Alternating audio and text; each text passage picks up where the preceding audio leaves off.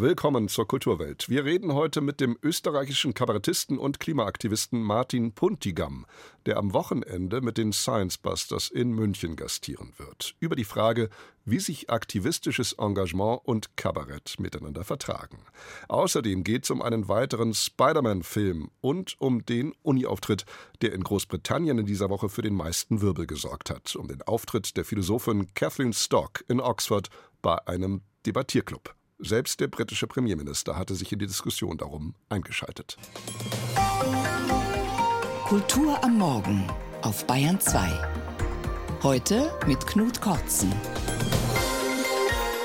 Ursprünglich war es eine Schnapsidee, aus deutschen Hits Italo-Pop-Songs zu machen. Von der neuen deutschen Welle bis hin zu Element of Crime. Sven Regener, Sophie Hunger, Clueso und der Deutsch-Italiener Francesco Wilking bringen die dringend nötige Sprezzatura in unsere bierernsten Zeiten mit ihrem Bandprojekt Crucchi Gang, in dem sie deutsches Liedgut italienisieren. Lì tangenziale, fuori le mura di questa città, si trova manicomio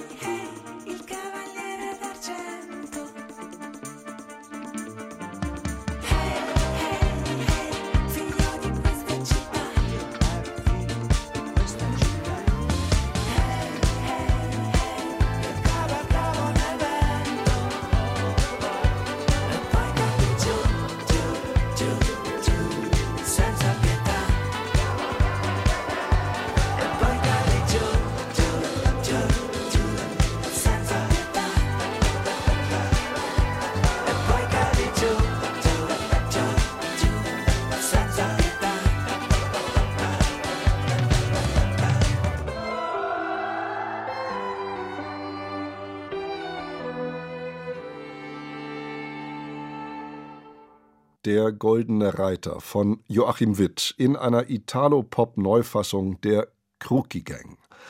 Als das Original dieses Neue Deutsche Welle-Klassikers veröffentlicht wurde, Anfang der 1980er Jahre, reimte man noch Tina, ist das nicht prima? Was für ein Klima? Haben wir hier schlechtes Klima? Fahren wir sofort nach Lima.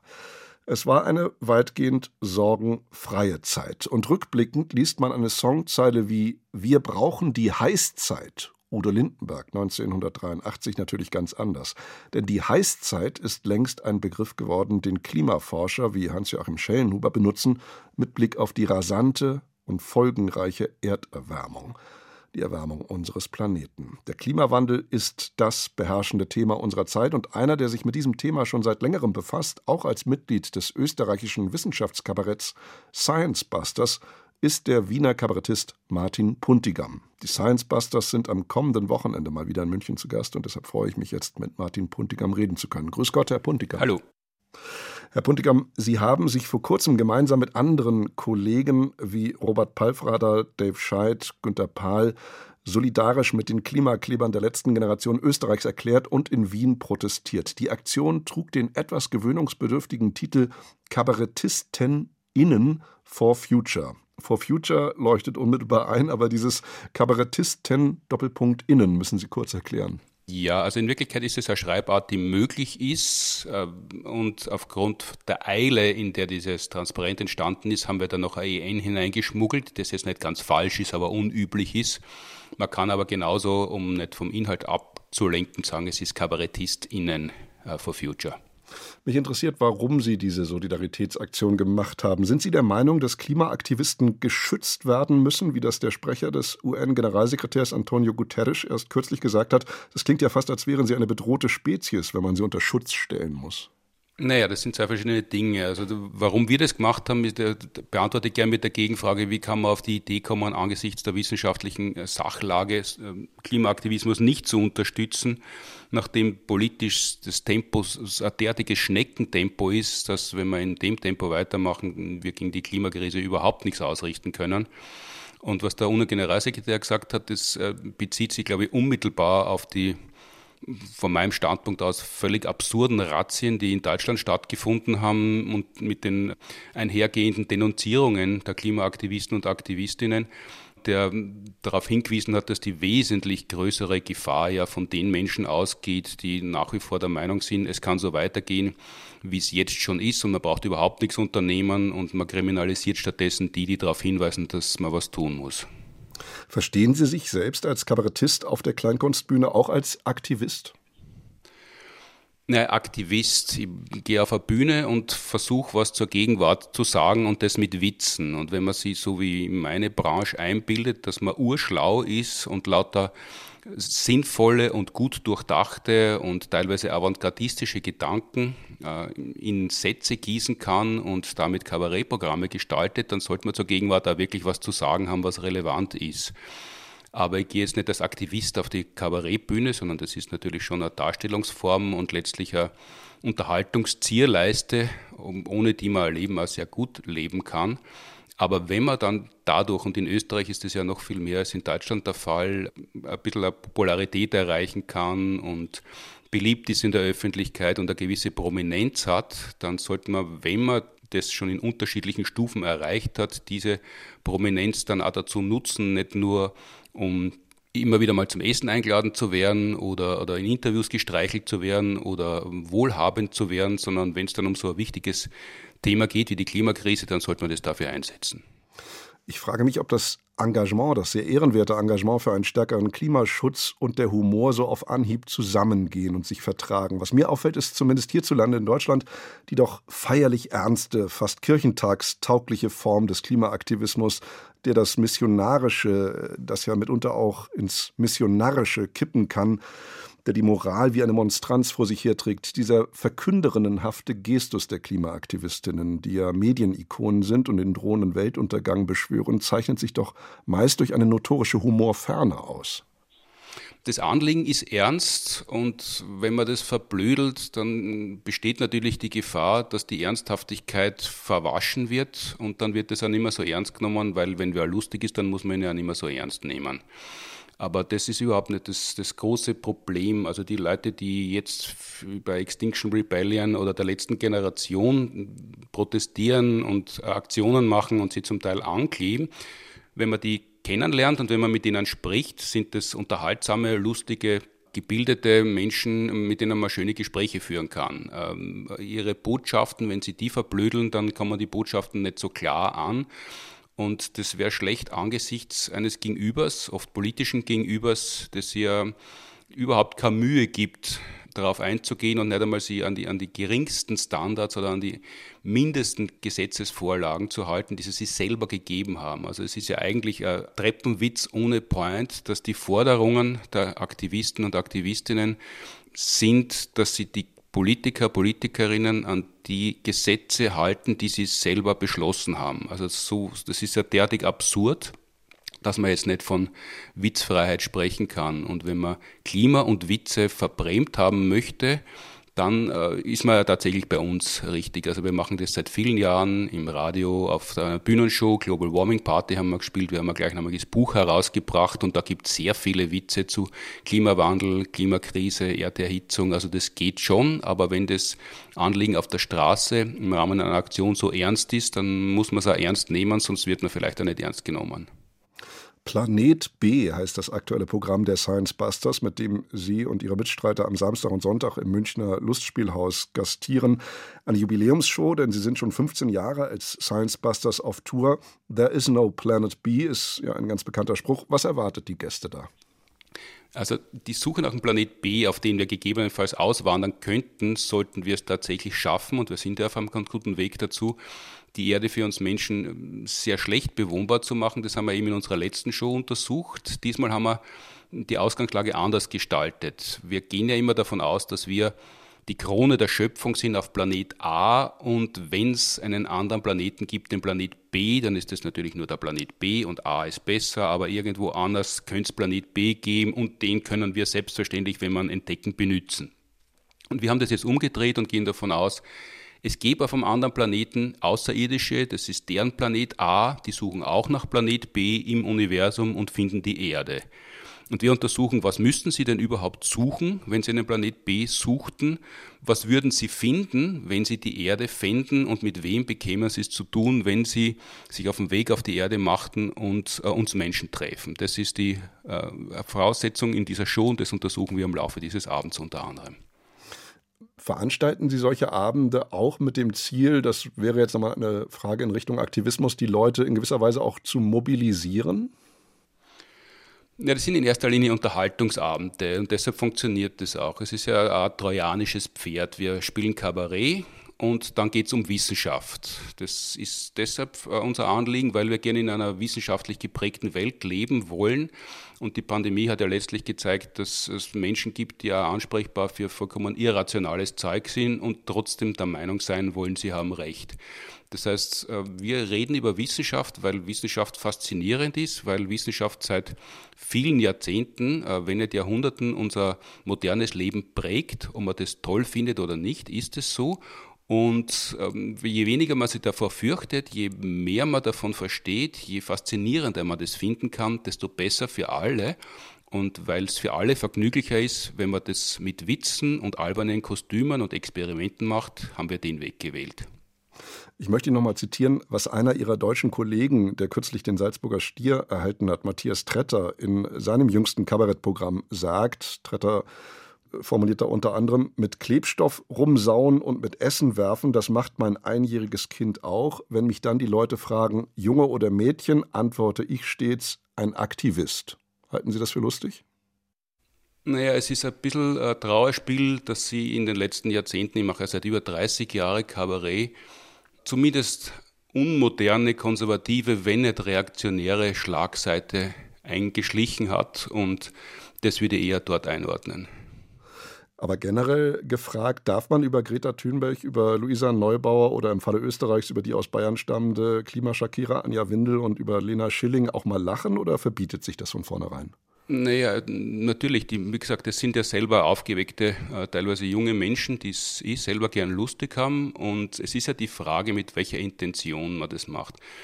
Um auf das vorangegangene Zitat zu rekurrieren, das ist ja eindeutig dazu da, um jemanden äh, runterzuputzen und sie drüber zu erheben und in dem Fall äh, ernsthaft und moralisch drüber zu erheben und sie dann auch nicht verantwortlich fühlen zu müssen, dass man nichts unternimmt und sie trotzdem gut dabei vorkommen kann.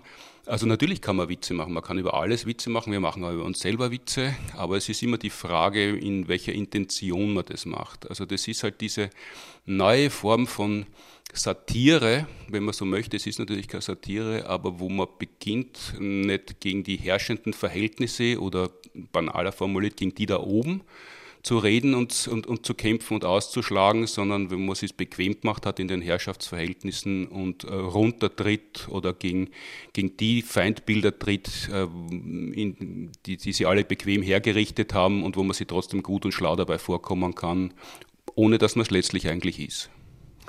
Planet B heißt das aktuelle Programm der Science Busters. Deren Teil ist der österreichische Kabarettist Martin Puntigam und als Teil der Science Busters ist er zu erleben am Samstag und Sonntag im Münchner Lustspielhaus. Am 23. Juni ist Martin Puntigam dann nochmal solo im kleinen Posthof des Deutschen Museums in München zu erleben. Herr Puntigam, ich danke Ihnen sehr für das Gespräch. Danke auch. Vielen Dank. Und in unserer kleinen Serie zur Umgestaltung und Aufwertung oft verödeter Innenstädte schauen wir heute nach Freising. Dort gestaltet man nämlich die Innenstadt neu gemäß einem Fitnessplan für die City, wie das heißt. Unter anderem hat man die Mosach wieder in Teilen freigelegt. Wie das ausschaut, sagt Birgit Grundner. Gleich die ersten Passanten, die ich an diesem sonnigen Vormittag nach ihrer Meinung frage, geraten regelrecht ins Schwärmen.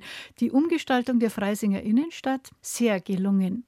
Schaut super aus, kann man schön flanieren eigentlich. Früher war das so eine altbauerne Stadt und jetzt hat es ein bisschen Flair, Klein Venedig, also mir gefällt es ganz gut. Es muss ja nicht gleich ein Kanal Grande sein. Die Mosach ist nur ein Bach, der durch die obere Hauptstraße fließt, so wie früher, bevor er im späten 19. Jahrhundert an immer mehr Stellen überwölbt wurde. Jetzt ist er wieder freigelegt. Am Ufer sind Sitzstufen. Ich denke mal, da muss ich mir jetzt schnell hinhocken und schauen, wie es das wirkt. Aber ich finde es sehr, sehr positiv. Die Freilegung der Mosach war umstritten. Die Gegner fürchteten etwa Probleme bei Hochwasser und Belastungen durch Ratten. Stadtbaumeisterin Barbara Schelle hat aber noch keine gesehen, wie sie versichert. Ratten mögen ja das Licht eigentlich gar nicht, sondern suchen die Dunkelheit. Und jetzt ist der Deckel weg und es ist sehr hell. Die Mosach plätschert. Und das ist tatsächlich eigentlich ein wirklicher Gewinn. Man sieht, wie auch Kinder da drin rumstapfen und Erwachsene, um sich die Füße zu kühlen. Man isst da das Eis. Und es hat aber auch einen zweiten Punkt, weshalb dieses Gewässer wirklich diesen Raum aufwertet. Das kühlt ja auch. Und das ist jetzt schon ein sehr großer Pluspunkt für die Klimaanpassung, die wir jetzt echt dringend brauchen. Die Hauptstraße durch die Freisinger Innenstadt ist so lang wie in München die Strecke vom Stachus zum Tal. Früher gehörte sie vor allem den Autofahrern. Links und rechts waren Gehwege entlang der mittelalterlichen Hausfassaden. Durch die Innenstadtsanierung sollten Fußgänger mehr Platz bekommen und auch der Einzelhandel profitieren. Und das erreicht man durch mehr Aufenthaltsqualität und dass man auch andere Dinge anbietet, weshalb Leute in die Innenstadt gehen. Der Verkehr, großes Thema. Wie geht man mit dem Durchgangsverkehr um? Weil die Innenstadt so gut liegt, dass es auch eine gute Abkürzung ist, um sich einige Ampeln zu sparen. Der gesamte Bereich zwischen den Häuserzeilen ist jetzt niveaugleich gepflastert und verkehrsberuhigt. Autos sollen möglichst draußen bleiben, auch wenn das noch nicht in allen Köpfen angekommen ist. Ich meine, es geht nicht ohne Auto. Die Oma, die zum Arzt muss, der Taxifahrer, der Lieferverkehr, man muss einmal was reintransportieren, kein Thema. Aber diese Leute, die dann mit dem SUV vier Stunden vor dem Café stehen und da ihren Espresso schlürfen, das muss, glaube ich, nicht sein. Da kann man auch zu Fuß reingehen finde es traurig, wenn man eine Stadt renoviert und dann ist es wieder ein Parkplatz. Und die Geschäftsleute, nützt die Umgestaltung Ihnen nun? Die Leute kommen, die Leute schätzen es und es ist schon positive Stimmung. Aber die Baustelle, die Bauzeit, die war natürlich horrend. Und es war wirklich eine lange Durchstrecke für uns alle, für Kunden, für uns, Geschäftsleute. Bei schlechtem Wetter ist natürlich auch die Parkplatzsituation hier in Freising immer noch ein Thema. Fantastisch. So was Schönes hat der Freising noch nie gehabt. Sehr lebendig. Wirtschaftsreferentin Theresa Degelmann wünscht sich, dass sich das auch weit über Freising hinaus herumspricht. Wir hoffen uns natürlich auch mehr Touristinnen und Touristen aus ganz Bayern, Menschen, die am Wochenende zu uns kommen und hier die neue Qualität genießen an unserer eröffneten Mosach, die Geschäfte. Wir haben den Domberg, die Sanierung, die Erneuerung des Diözesanmuseums, die Kultur. Wir haben den Lindenkeller und Weinstefan. Es ist einfach das Gesamtkonzept, was Freising attraktiv macht. Birgit Grundner berichtete. 8.49 Uhr, mittlerweile elf Minuten vor neun. Manche werten es als nicht allzu gutes Zeichen, dass der neue Spider-Man-Film schon diverse Kinostarttermine hatte, die dann aber immer wieder nach hinten verschoben wurden. Im Wesentlichen geht es bei all dem natürlich um das gnadenlose Melken einer Kuh namens Marvel. Das Medienfranchise Marvel Cinematic Universe bringt also zusammen mit Sony Pictures heute eine neue computeranimierte Version des Spider-Man-Stoffes in die Kinos. Spider-Man Across the Spider-Verse.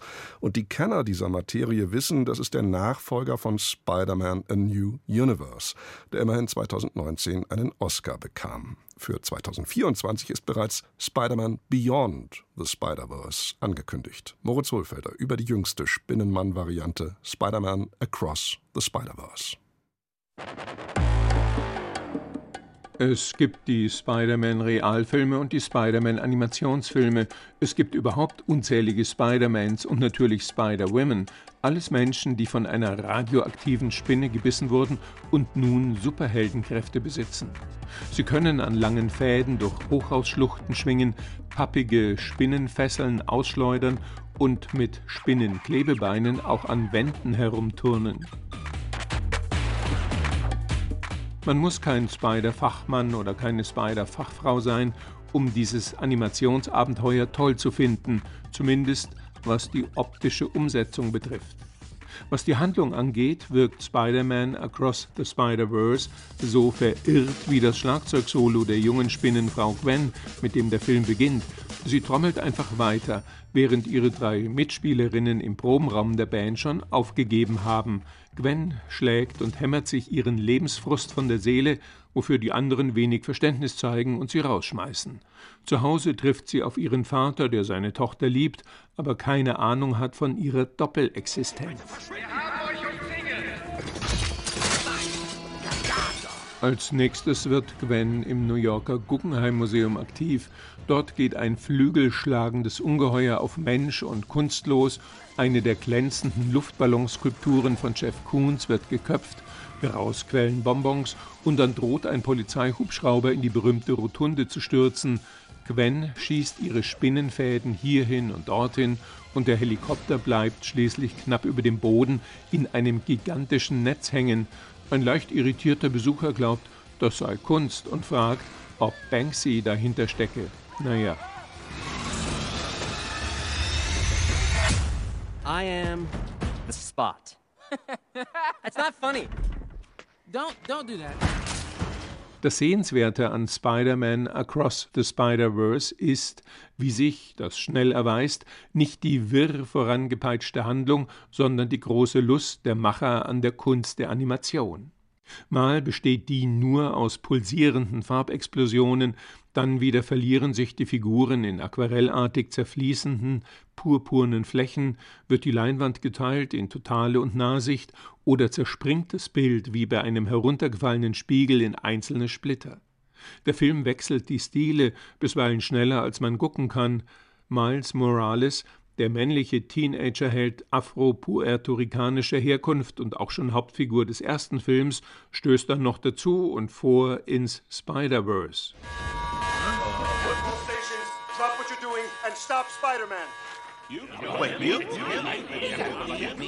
Der unglaubliche visuelle Stil und die verrückten Bildeinfälle, Exkurs, einer der vielen Spider-People liegt gerade beim Psychiater auf der Couch und erzählt von seinem Onkel, als plötzlich eine ganze Horde seiner Kollegen durch die Wand in die Praxis hereinpurzelt, begeistern. Für seine besondere Ästhetik bekam der Vorgänger den Oscar als bester Animationsfilm. Wie es in Hollywood üblich ist, lieben die Macher es, die Dynamik noch zu steigern und Genregrenzen abermals neu zu definieren. Man kann sagen, so einen comic-futuristisch-psychedelischen Animationstrip hat man noch nicht gesehen, Schade nur, dass die Handlung mit den typischen Superhelden-Identitätskrisen da nicht nachkommt. Mein Lieblingscharakter Spot, der schlachsige Chaotiker, der aus lauter kleinen schwarzen Löchern besteht, in die er selbst immer wieder hineinfällt. Moritz Hohlfelder war das über Spider-Man Across the Spider-Verse, ab heute im Kino. Sie hören Bayern 2. In Großbritannien darf Kathleen Stock mittlerweile als nationale Berühmtheit gelten. Und das hat sie hauptsächlich jenen Aktivistinnen und Aktivisten zu verdanken, die sie als transphobe Schreckgestalt perhorsieren und dämonisieren. Ja, viele Fremdworte, aber wir bewegen uns ja auch in der akademischen Welt, auf dem Unicampus. Und auf dem ist die 51-jährige feministische Philosophieprofessorin Kathleen Stock, die sich kritisch mit gewissen Grundannahmen der Gender Studies auseinandersetzt, mittlerweile so umstritten, dass sie ihre Auftritte nur mehr unter Polizeischutz absolvieren kann. Wie vorgestern Abend in Oxford, als sie auf Einladung des Debattierclubs Oxford Union sprach, begleitet von Protestchören. Aus London berichtet Gabi Biesinger. Die Oxford Union ist einer der weltweit renommiertesten Debattierclubs. Kontroversen um geladene Gäste haben eine lange Tradition. Und als nun die Philosophin Kathleen Stock zu Gender-Themen reden sollte, forderte die LGBTQ-Plus-Gesellschaft der Uni Oxford im Vorfeld, die Veranstaltung abzusagen. Stock vertritt die Position, dass Transgender-Personen nicht alle Rechte erwarten könnten, die für das biologische Geschlecht gelten würden. Seit Stocks Einladung bekannt wurde, habe es nach Angaben der LGBTQ-Plus-Gesellschaft massenweise Protestmails, Beschimpfungen und sogar Todesdrohungen gegeben. Es gehe nicht darum, Stock den Mund zu verbieten, aber man habe sie nicht auf dem Campus haben wollen, erklärt Vizepräsidentin Zoe Rose Guy. What the Oxford Union is doing. Indem die Oxford Union Stock eine Plattform bietet, untermauert sie ihre Sichtweise in der Öffentlichkeit. Das schadet der Trans-Community in dieser Stadt und ist inakzeptabel. Als Befürworter, die Debatte stattfinden zu lassen, mischte sich dagegen sogar der konservative Präsident Premierminister Rishi Sunak ein. Zu Recht meint die Juristin Rosa Friedman von der Uni Reading. Es wird Zeit, dass die Regierung sich einschaltet und das Land daran erinnert, dass es die Aufgabe von Universitäten ist, Wissen zu vermitteln, aber auch bedeutende Herausforderungen für unsere Gesellschaft evidenzbasiert mit Expertinnen und Experten zu diskutieren. Und genau darum geht es der Oxford Union. Empfangen wurde Kathleen Stock auf dem Campus in Oxford von rund 200 Transgender-Demonstranten, die Fahnen schwenkten und Parolen riefen. Stocks Ausführungen im Debattierclub mussten dann zeitweise unterbrochen werden. Ein Demonstrant, der ein T-Shirt mit der Aufschrift Keine toten Transkinder mehr trug, hatte sich neben Stocks Stuhl am Boden festgeklebt. Er wurde von der Polizei nach dem Einsatz von Lösungsmitteln nach draußen geleitet. In ihrem Vortrag sagte Stock, es sei nicht fair gegenüber Frauen, wenn sie Räume wie Umkleidekabinen oder Waschräume mit Transfrauen teilen sollten, das berge Gefahren für Gewalt. Wenn selbsterklärte Transfrauen Zugang zu geschützten Räumen, Sportmannschaften oder zu weiblichen Nominierungslisten bekommen, dann öffnet das Missbrauch Tür und Tor. Stock spricht sich für die Schaffung dritter Räume zum Schutz von Transmenschen aus. Den Vorwurf, sie schüre mit ihrer Haltung Hass gegen Transgender, weist sie vehement zurück. Nichts von dem, was ich sage, ist unvernünftig. Ich formuliere empathisch und maßvoll. Ein Demonstrant erklärte der BBC, er habe es satt, immer wieder für seine Rechte einstehen zu müssen. Diese Debatte hier ist ein Zeichen, dass wir Trans-Studierende hier nicht erwünscht sind. 40 Mitglieder des Lehrkörpers der Uni Oxford, das sind etwa drei Prozent des akademischen Personals, hatten im Vorfeld einen Unterstützerbrief für Stock unterschrieben.